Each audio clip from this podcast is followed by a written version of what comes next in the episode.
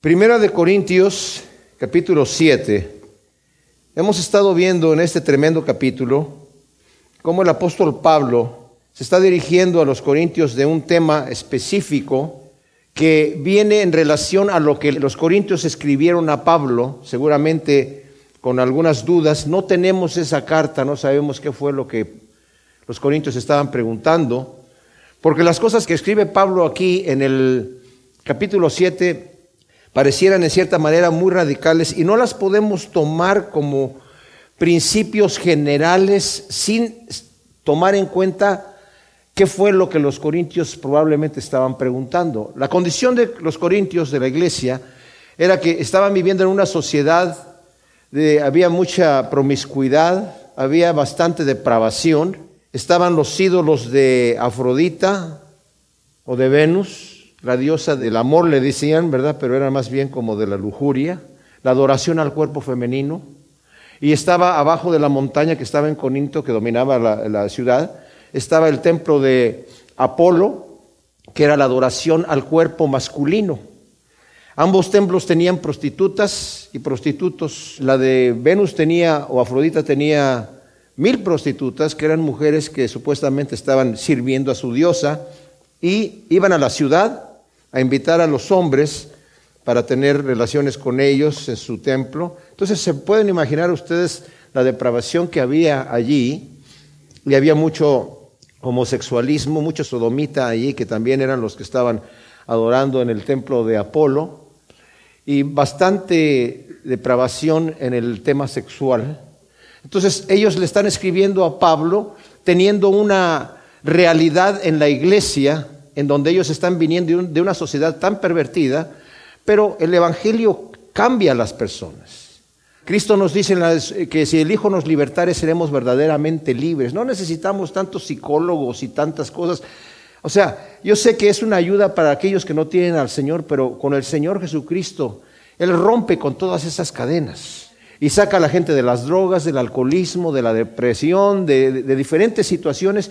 Y los corintios era una iglesia que tenía bastantes dones, tenían todos los dones y el Señor le dijo a Pablo, en este lugar yo tengo mucho pueblo, ¿verdad? Y, el Señor hizo una tremenda obra.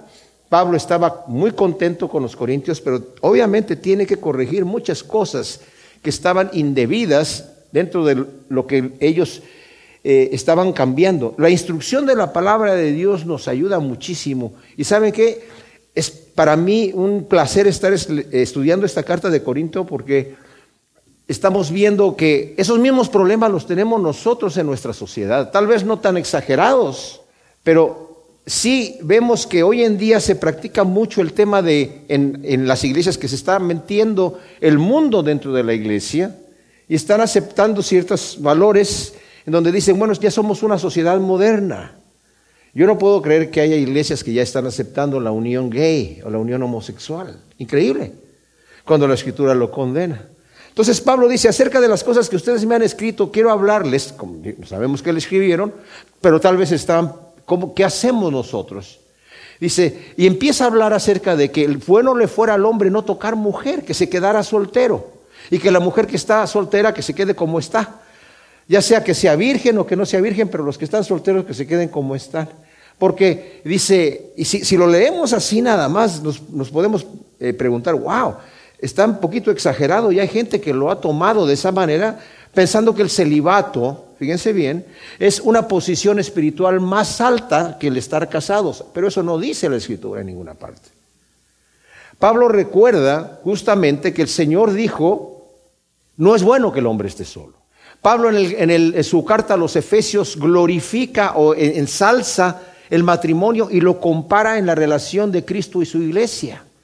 Y si es que Pablo es el autor de Hebreos, que yo personalmente pienso, pero independientemente de eso, en el libro de Hebreos dice, honroso es el matrimonio y el hecho sin mancilla.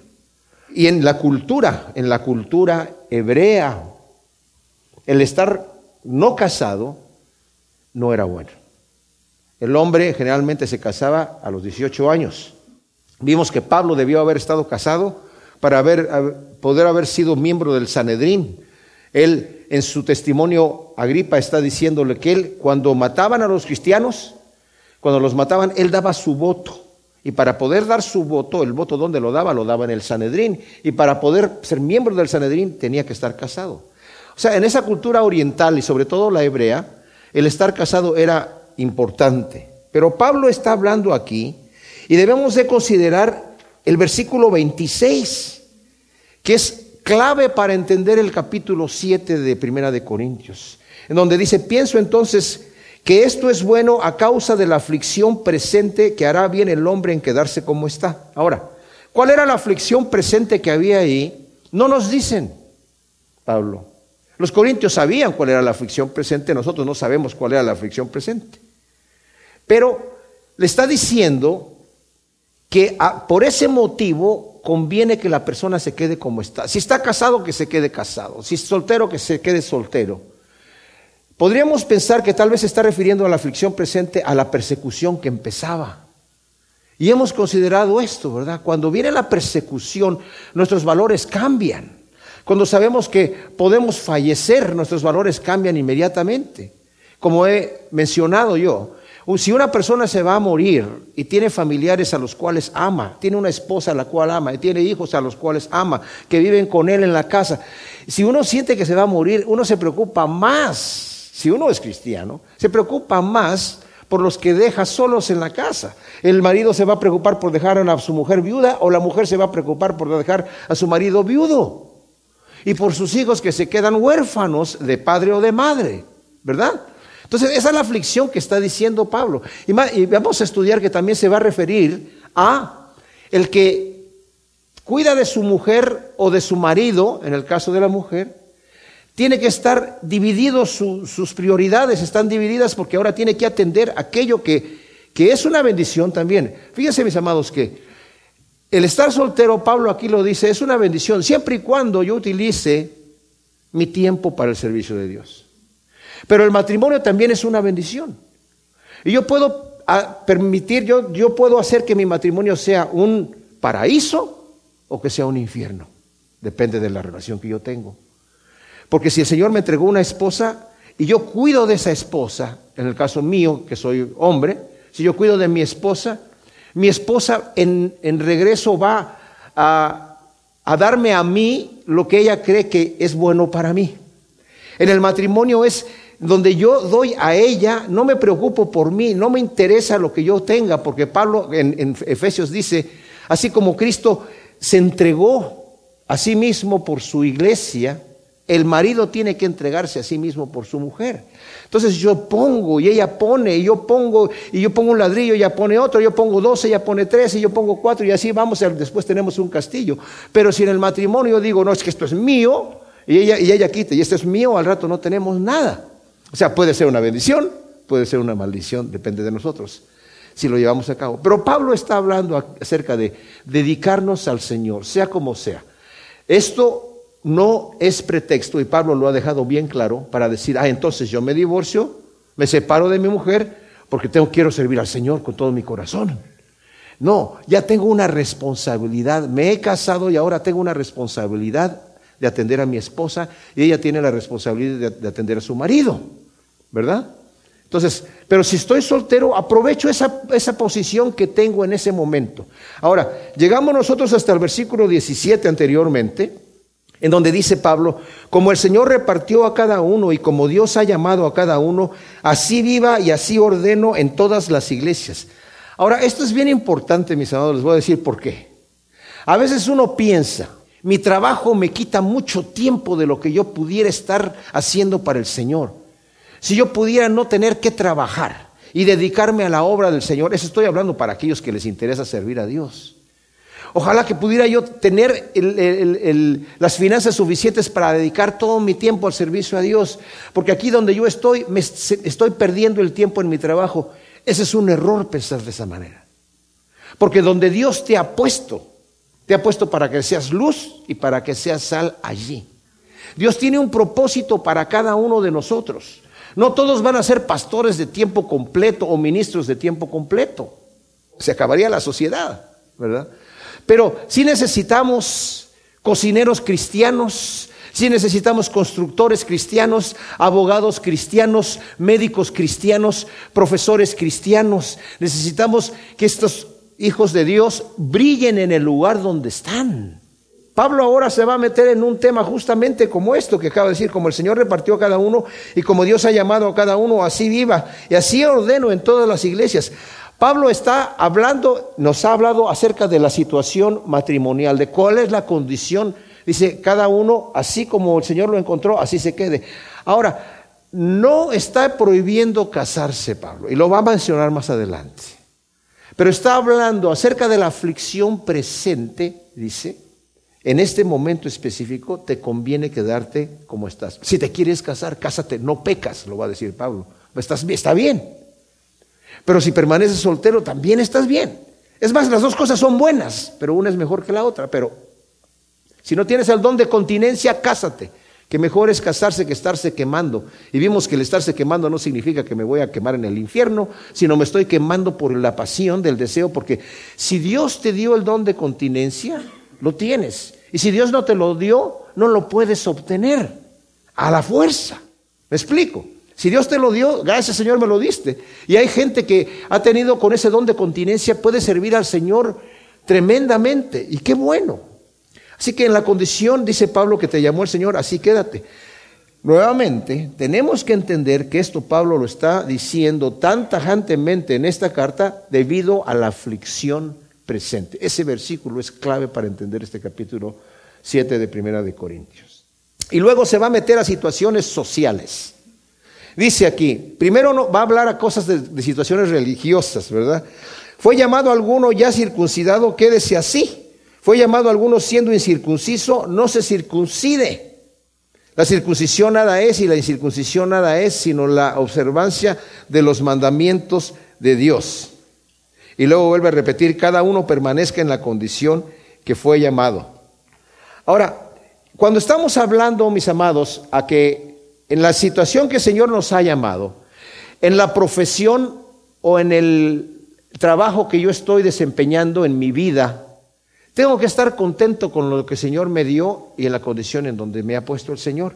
Pablo hablando a Timoteo en el capítulo 6 de Primera de Timoteo, en el versículo 6, eh, dice, fuente de gran ganancia es la piedad acompañada de contentamiento. Es gran ganancia la piedad acompañada de contentamiento. Esto quiere decir, está contento en el lugar que el Señor te ha puesto y brilla allí. Y dile al Señor, gracias Señor por esta posición donde tú me has puesto, aquí yo te voy a representar fielmente. ¿Se dan ustedes cuenta que el Señor Jesucristo empezó su ministerio a los 30 años? ¿Y antes qué estaba haciendo? Era carpintero. No obstante, dice la Escritura, todos daban buen testimonio de él. No estaba perdiendo el tiempo, estaba haciendo luz en donde estaba. De manera que incluso les dijo a los fariseos, ¿alguien me redarguye de pecado? A ver, díganme qué pecado tengo yo. Entonces, todos daban buen testimonio de él. Y eso, nosotros somos cartas leídas, no tenemos que andar predicando mucho, la gente nos está leyendo. Y si yo estoy brillando, dice, los hombres van a ver que haces las buenas obras para Dios. No para ser visto de los hombres y que me aplauda, porque entonces eso ya, ya recibiste tu recompensa, pero no seas como los hipócritas. Pero sí haz tus buenas obras para glorificar a tu Padre que está en los cielos. Y los hombres van a ver tus buenas obras y van a glorificar también a nuestro Padre que está en los cielos, ¿verdad?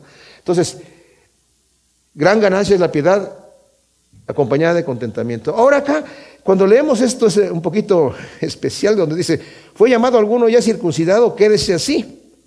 Fue llamado a algunos siendo incircunciso, no se circuncide. Porque la circuncisión no es nada y la incircuncisión no es nada, sino la observancia de los mandamientos de Dios. En este momento, en esta cultura, para los judíos la circuncisión era señal del pacto. Si no estás circuncidado, no estás dentro del pacto del pueblo de Dios. Y para ellos era importantísimo. Entonces Pablo tenía incluso este problema que llegaban muchos de los judaizantes que venían de Jerusalén judíos cristianos, practicantes de la ley, pero ya cristianos, que decían, oye, si tú quieres ser un cristiano verdadero, tienes primero que hacerte judío, digamos, y después aceptas al Mesías, que también es judío. Yo me imagino que si Pablo no hubiera recibido el Evangelio directamente de Cristo Jesús, como él nos lo dice que lo hizo, que fue su testimonio, Pablo hubiera tenido un Evangelio muy legalista Porque Pablo era un fariseo de fariseos, en cuanto a la ley era irreprensible. Tanto celo tenía él que era perseguidor de la iglesia. Pero cuando el Señor lo toma, el Señor le revela el Evangelio de la gracia de una manera tal que se convierte Saulo de Tarso en el apóstol Pablo, apóstol de los gentiles, defensor de la gracia de Dios. Tremenda cosa. Porque Pablo a capa y espada defendía. Ahora, a Timoteo, que era en parte judío, a él lo circuncidó para que no hubiera problema en, el ministerio de Timoteo para predicarle a los judíos. Pero a, Tito y a los demás que eran gentiles, no, no los circuncidó.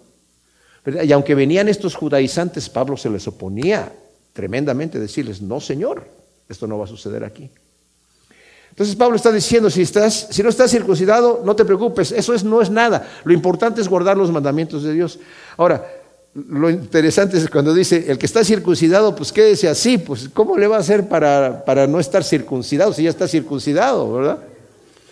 Pero saben que en Segunda de Macabeos, de, los libros que tiene la Biblia católica, eh, los apócrifos que tiene la Biblia católica, y también en los escritos de Flavio Josefo, dice que durante la persecución que hubo antes de Cristo, unos 200 años antes de Cristo, por este señor em, emperador sirio Antíoco Epífanes, que andaba matando judíos.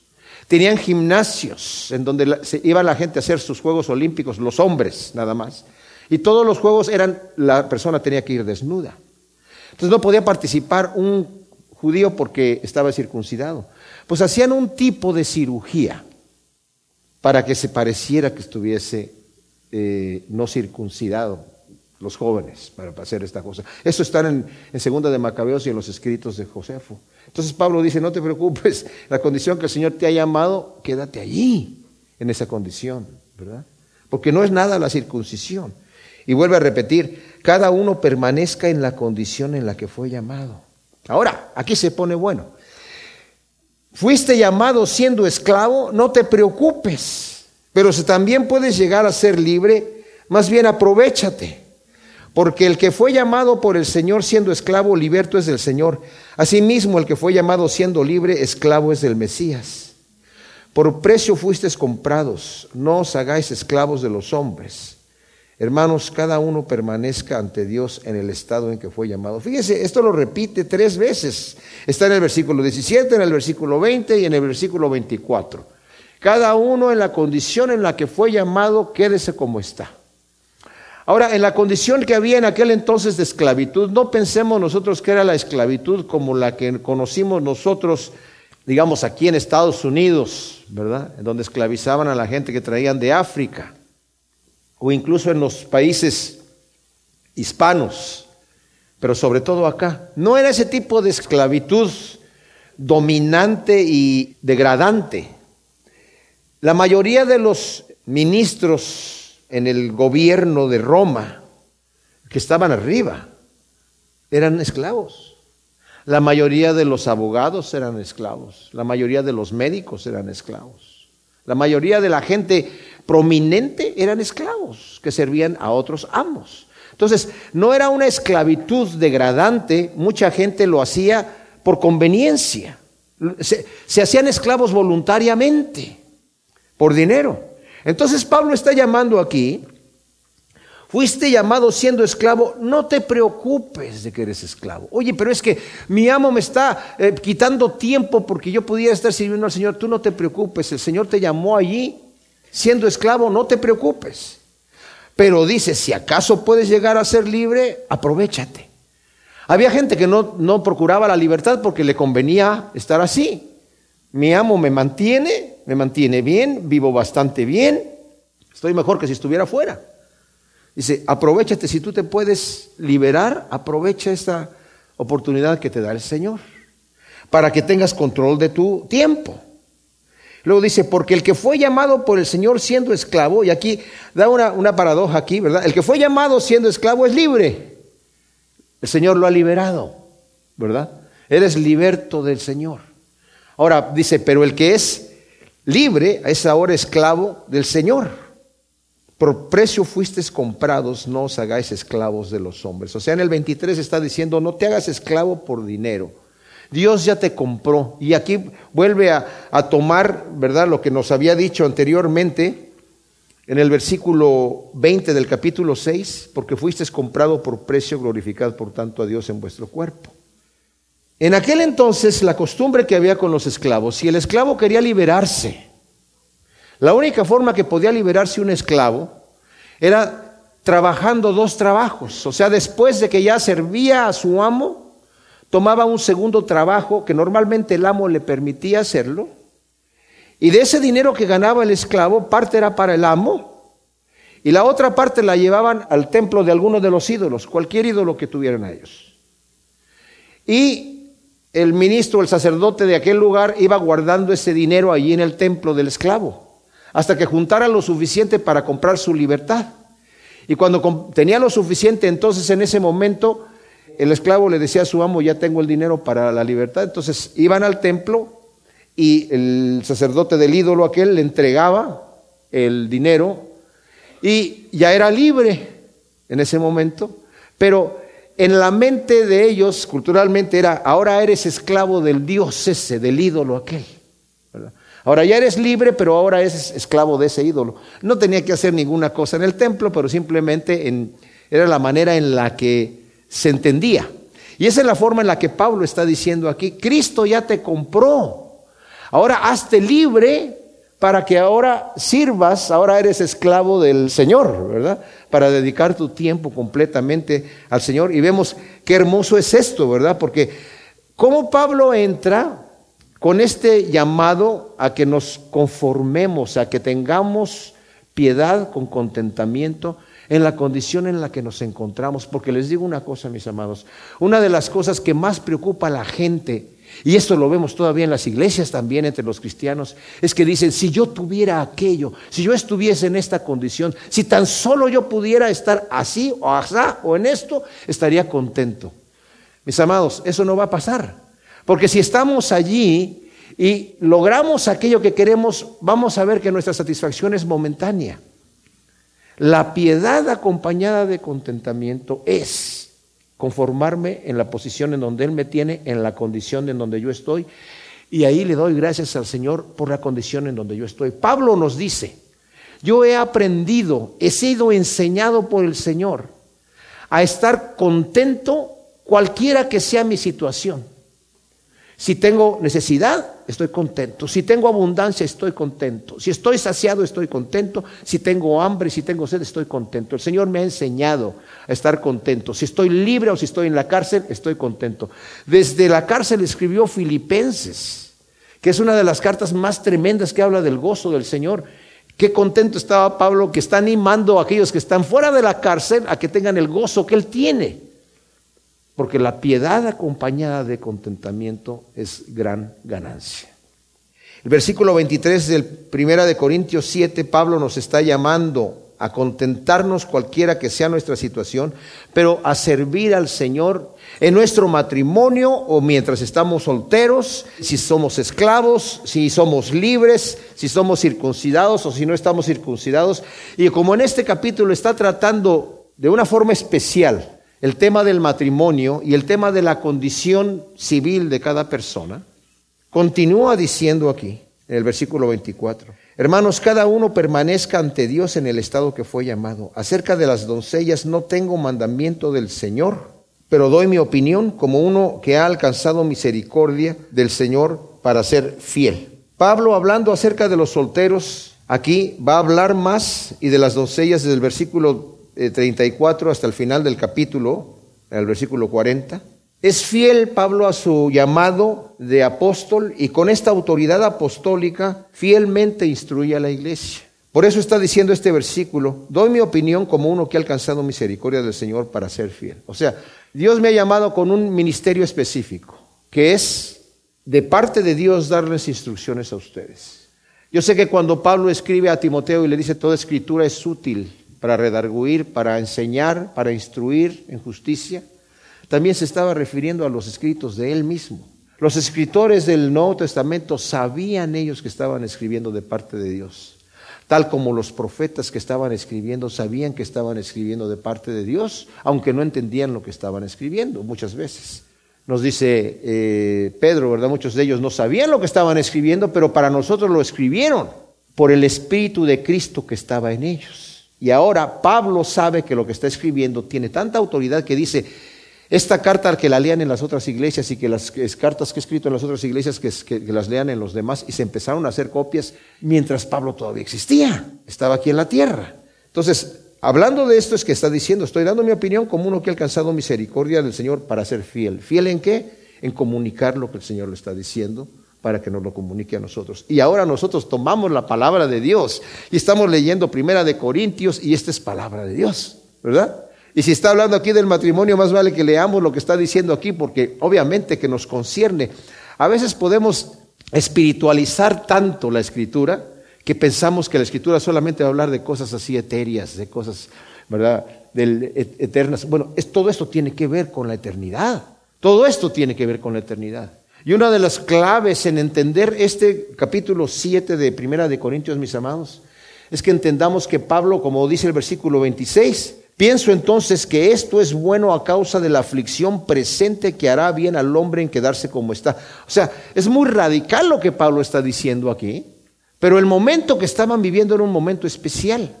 Estás ligado a mujer, no procures desligarte. Estás libre de mujer, no procures mujer. Pero también si te casas, no pecas. Y si la doncella se casa, no pecó. Pero los tales tendrán aflicción de la carne y yo os la quiero evitar. Como dije yo, cuando habla Pablo acerca de la aflicción presente, los corintios sabían a qué se estaba refiriendo Pablo. Mi opinión personal es que tal vez se estaba refiriendo a la persecución que iba a venir. El libro de los mártires de Fox nos dice que uno de los primeros mártires en la persecución de Nerón, yo les dije que Nerón, ya lo, vimos la vez pasada, pero lo vuelvo a mencionar, Nerón estuvo gobernando por cinco años, más o menos tranquilo, mientras tenía un tutor que lo frenaba, ¿verdad? Porque desde joven tenía estos impulsos bien terribles, ¿verdad? Pero ya después él mismo andaba buscando a sus tutores para matarlos y Séneca, que fue uno de ellos que lo controlaba, al final terminó suicidándose porque dijo, me va, me va a prender Nerón y el tipo era un salvaje.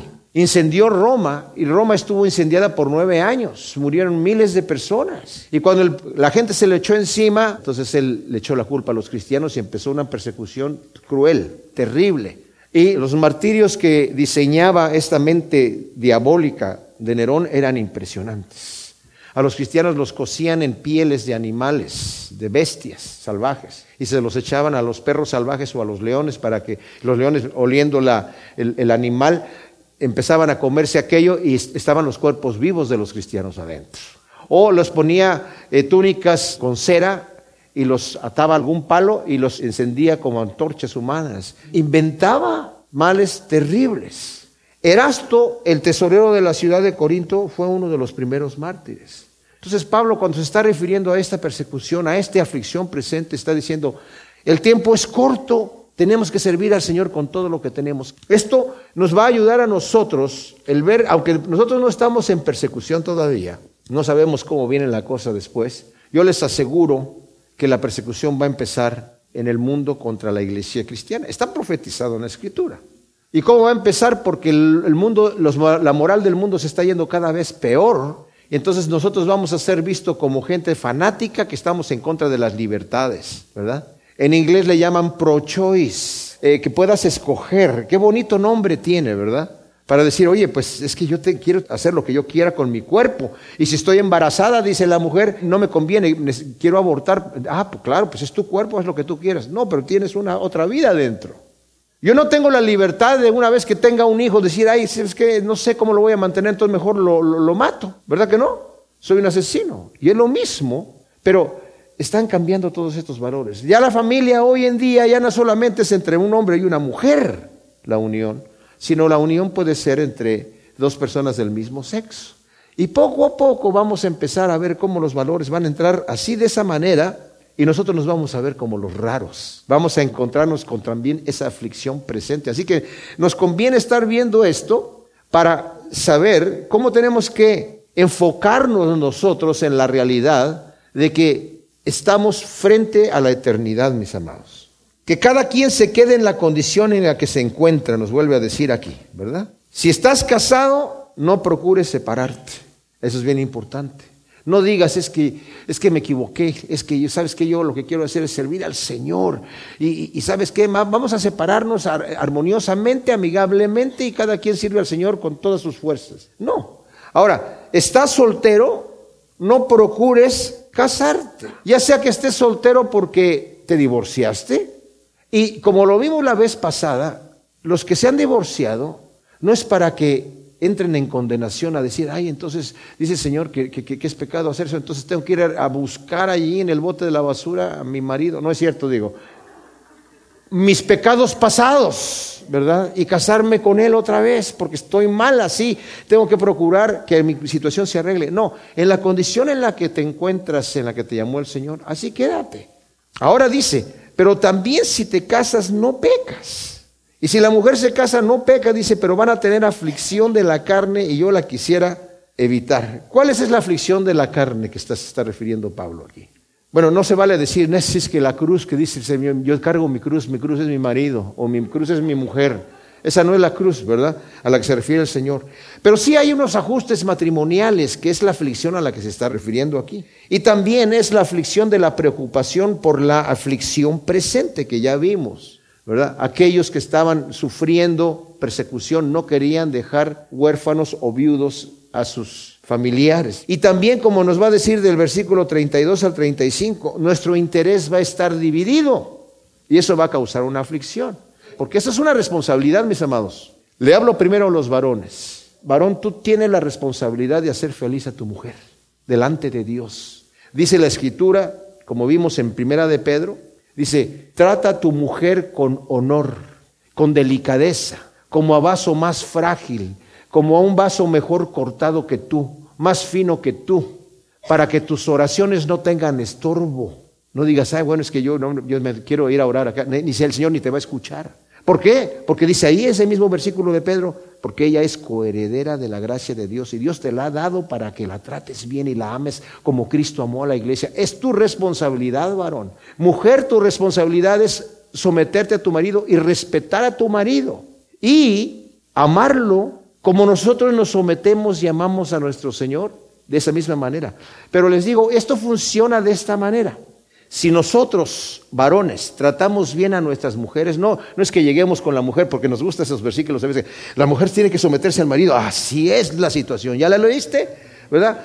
Que la mujer se someta a su marido como al Señor, uy, pero, pero ¿saben que eso quiere decir que yo tengo que amar a mi esposa como Cristo amó a la iglesia? Cuando yo amo a mi esposa y yo le hago ver a ella que ella vale más que yo, que ella es más importante que yo, que ella va primero y yo voy después. No es que yo escojo primero y luego lo que ella me diga, no, pues escoge tú. No, no. Tú eres la mujer, tú vas a tener el primer lugar aquí.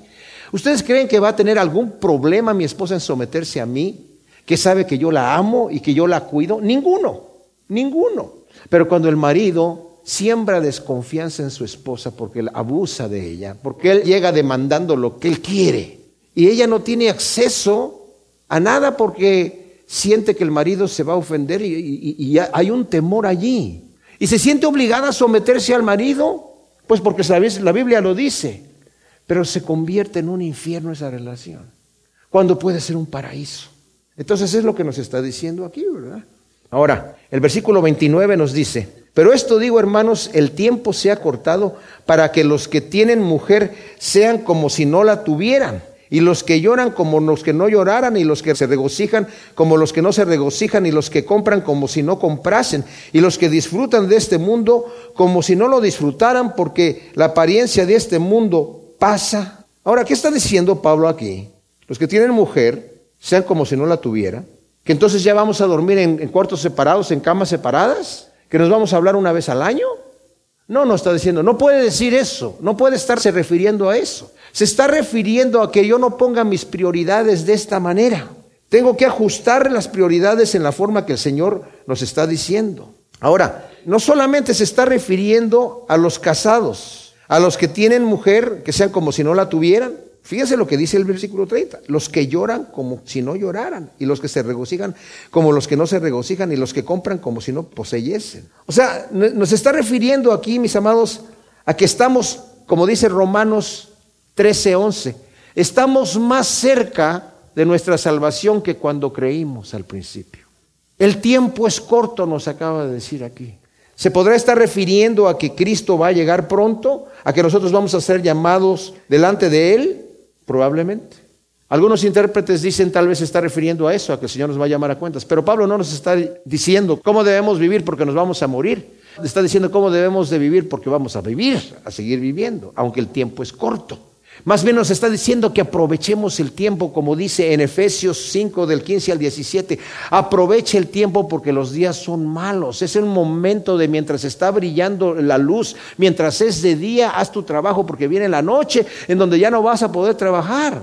Entonces, no pongas las prioridades de este mundo como principales. No veas el dedicar tu tiempo al Señor como ser fanático. Porque yo les digo, mis amados, nosotros estamos viviendo, y esto lo vimos cuando estuvimos estudiando Proverbio 29, vivimos nuestra realidad de esta vida con lo que tenemos alrededor.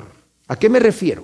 Si tú te vas a morir hoy, si tú supieras que te vas a morir hoy, ten la seguridad que todas tus prioridades cambiarían. Ya serías como si estuvieras casado, como si no estuvieras. Si estás llorando, como si no estás llorando. O sea, te, interesarías en lo que viene porque ya vas a pasar a la eternidad y no estás preparado. Si te das cuenta, todo lo que hiciste la semana pasada tiene que ver con esta vida y con las cosas que me rodean. Y no tiene nada que ver con mi eternidad, aunque es una realidad. Es increíble lo ciego que podemos estar nosotros los hombres y las mujeres también, en no darnos cuenta que nuestra vida continúa eternamente y lo que estamos haciendo aquí es momentáneo nada más. Es lo, que estamos haciendo aquí, son cuerdas que nosotros estamos tocando que se quedan vibrando a la eternidad. Y vamos a llegar delante del Señor a entregar cuentas, no como delante de un juez severo que va a decir, a ver, ¿cómo te portaste? ¿Qué hiciste con la vida que yo te di? Va a decir el Señor. Porque sabemos que aquí estamos de paso, el mismo hecho de que nos vamos envejeciendo, y que nos vamos enfermando, el Señor nos está mostrando, aquí no te vas a quedar, pero en la eternidad sí. Es más, todos los elementos, dice, el mundo pasa, los elementos se van a acabar. El mismo Juan nos dice, no ames al mundo ni las cosas que hay en el mundo, porque el que ama al mundo no tiene el amor del Padre, los deseos de los ojos, la vanagloria de la vida y los deseos de la carne son del mundo, son de la carne. Y si tienes eso como prioridad en tu vida, no tienes a Dios. No pueden estar las dos cosas. No puedes servir a dos señores, dice el Señor. Ahora, cuando nosotros estamos en esta situación, vemos aquí no solamente la perspectiva eterna, sino que vemos nosotros que el Señor es hasta pareciera exagerado. Cuando leemos en Lucas, que dice el Señor, el que no aborreciere a padre, a madre, a hijos, a hijas, sus bienes, sí, y aún su propia casa, su propia vida. No es digno de mí. Uy, a este Jesús diciendo estas cosas no lo van a invitar a ningún show familiar. Pero ¿qué dice? El que dejare padre o madre, hijos, hijas o casas por causa de mí, va a recibir cien veces más en esta vida y en la vida eterna va a recibir también más. O sea, a veces pensamos nosotros que las prioridades deben de ser en los si yo, preguntara, ¿cuáles son las prioridades que debemos tener? Pues Dios, primero, luego mi familia, luego mi tiempo con Dios, luego mi trabajo, etcétera. Equivocado, equivocado. ¿Cómo puedo yo tener a Dios primero en mi vida y luego mi familia y luego mi tiempo con Dios? entonces, ¿qué es lo que tengo cuando digo que tengo a Dios primero? Fíjense, lo que voy a decir es radical.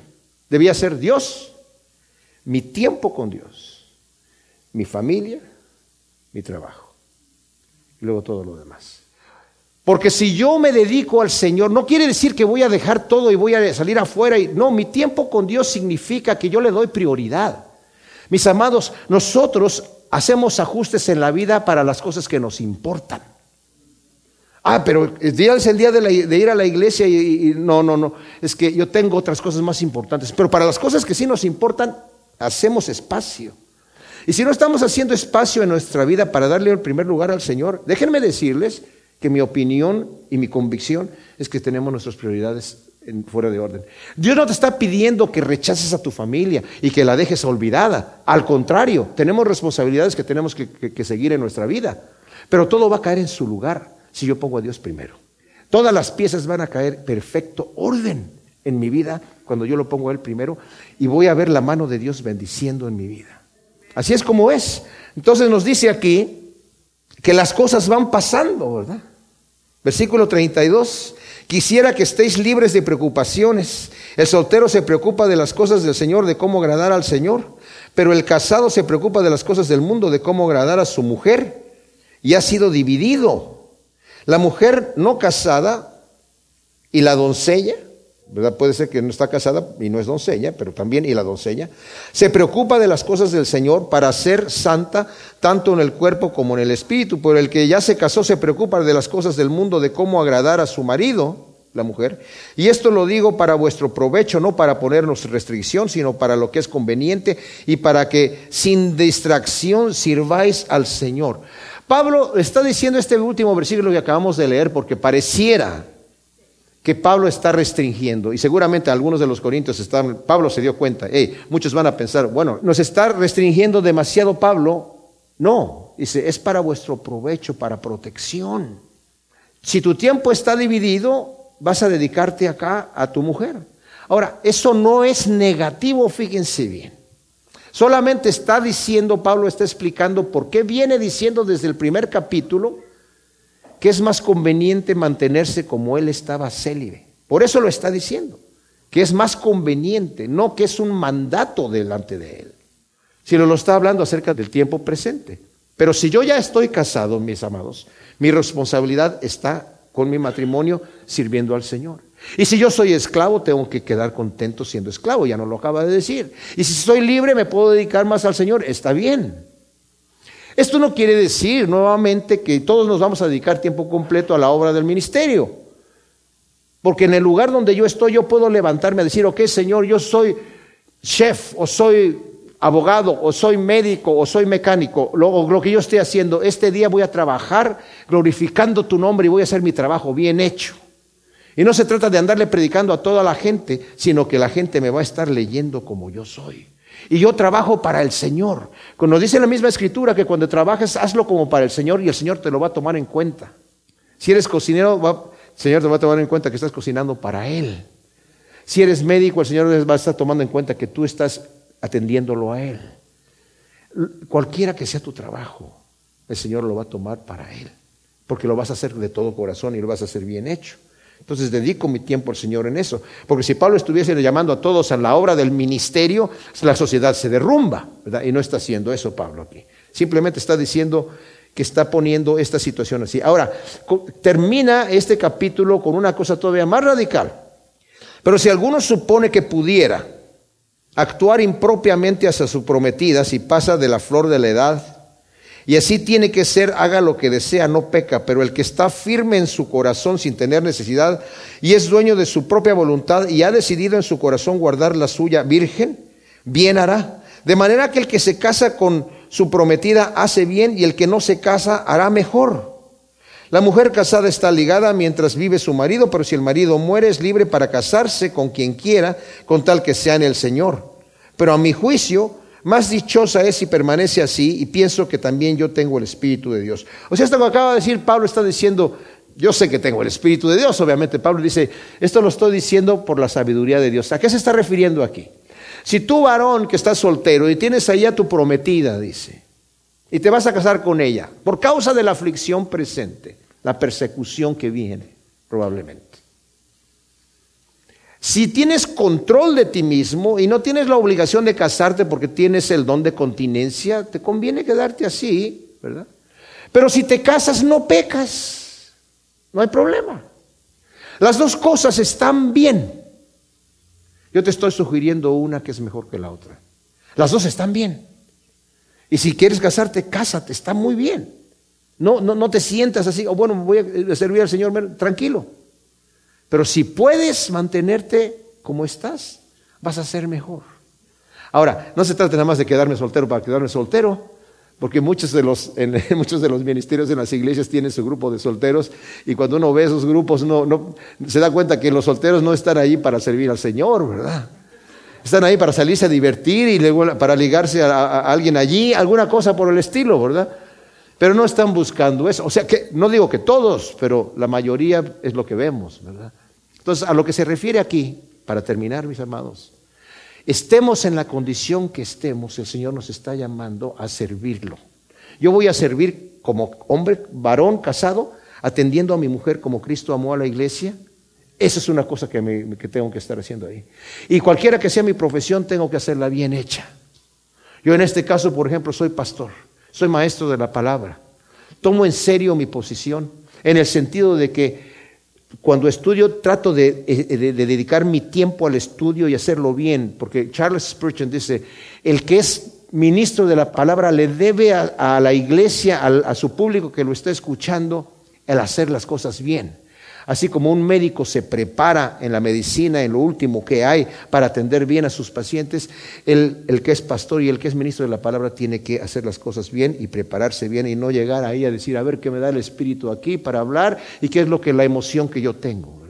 Cualquiera que sea tu trabajo, mis hermanos, cualquiera que sea tu trabajo, tu operación, hazlo bien hecho para el Señor y el Señor te va a bendecir. Acordémonos de José que él cuando llegó a Egipto como esclavo, todo lo que le daban a hacer lo hacía bien hecho. Y Dios lo bendijo de una forma tremenda y lo utilizó como el líder que el Señor usó para dar nacimiento de 70 personas a la nación de Israel y después llevarla a la tierra prometida. Gracias te damos, Señor, por tu palabra. Te pedimos que siembres todos estos valores en nuestros corazones, Señor, para que den su fruto, Señor, en buena tierra, Señor, al ciento por uno. En nombre de Cristo Jesús. Amén.